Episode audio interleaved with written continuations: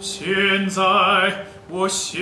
的这篇小文。大家好，我是剧小院。那我现在呢，正在大剧院原创歌剧方志敏的排练现场。大家现在所听到的是上半场方志敏在牢狱中的歌唱片段。真正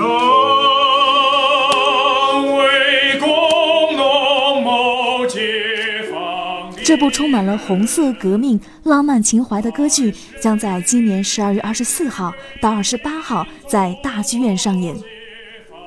二零一五年是方志敏英勇就义八十周年，歌剧《方志敏》主要通过讲述他在狱中撰写文稿的传奇经历，来追溯革命烈士的红色记忆。那今天我们也采访到了歌剧《方志敏》的导演廖向红女士。会尊重就是史实，因为这是真实的人物，而且以真名、真真姓。其剧中的角色三个人物都是真有其人，那么我们一定会尊重历史，然后要要去生活的真实、历史的真实和人物的真实，我们要我们要尊重。中国梦是近年来的流行热词，因充满乐观的态度和积极向上的精神而被大家所认同传播。其实他那个在写的那个可爱的中国里头有写了八个代替，呃，富裕代替贫穷啊，花园明媚的花园将代替那个荒凉的那个荒荒冢，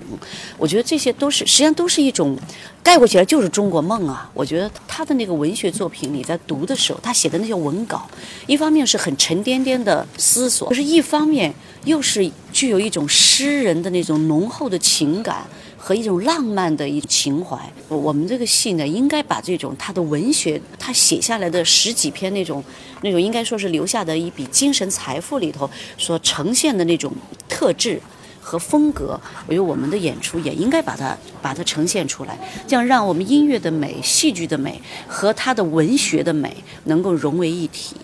歌剧《方志敏》不仅尊重历史，在创作方法上也不落俗套。为符合现代观众审美的需求，这部原创革命历史题材的歌剧会运用哪些创作手段呢？就是我们可以赋予它一种艺术的一种品格，另外也是还可以用一些我们现代的一些符合当代观众的审美情趣的一些创作手法，来给予观众一种。现代的审美的一种满足啊，比如说我们在这个剧本的结构里头，我们就没有完全是尊重，就是说按照一种顺时针，或者是讲一个故事。我们虽然选择的生活是他被俘入入狱这个八个月的这个时间这一段生活，这也是他有别于其他革命烈士所。最有独特特质的地方，就是他在狱中的时候写下了，就是我们现在能够捧在手中阅读的那十十几篇文稿。我们应该引导今天的读者，也许看了这个戏。会去读他的那些写下的，比如可爱的中国、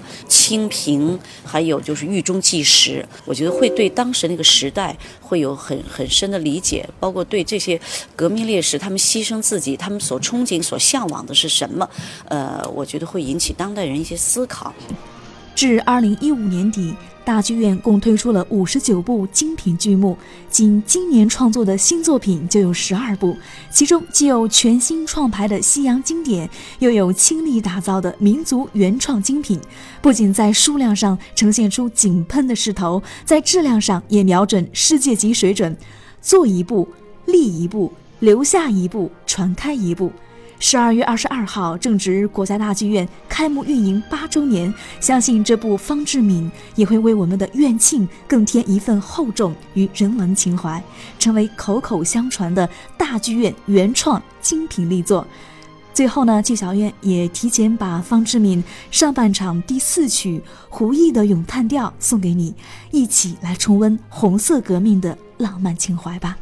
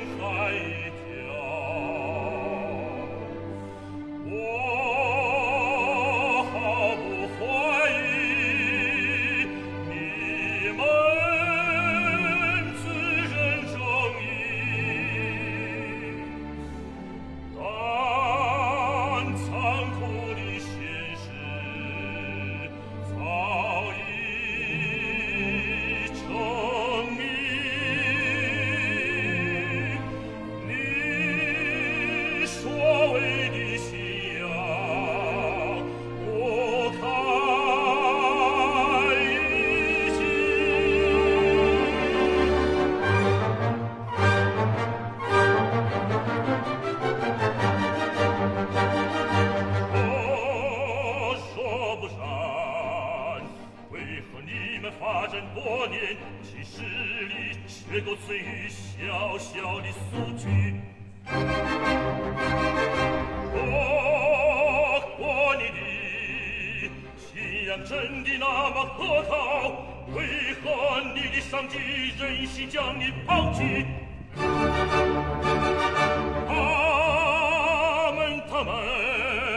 任由你自生自灭于冰天雪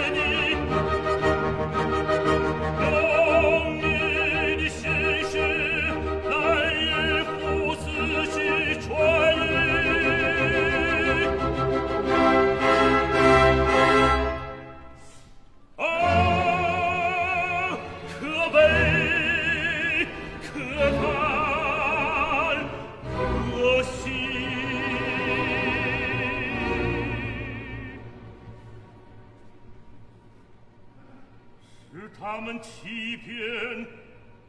出卖了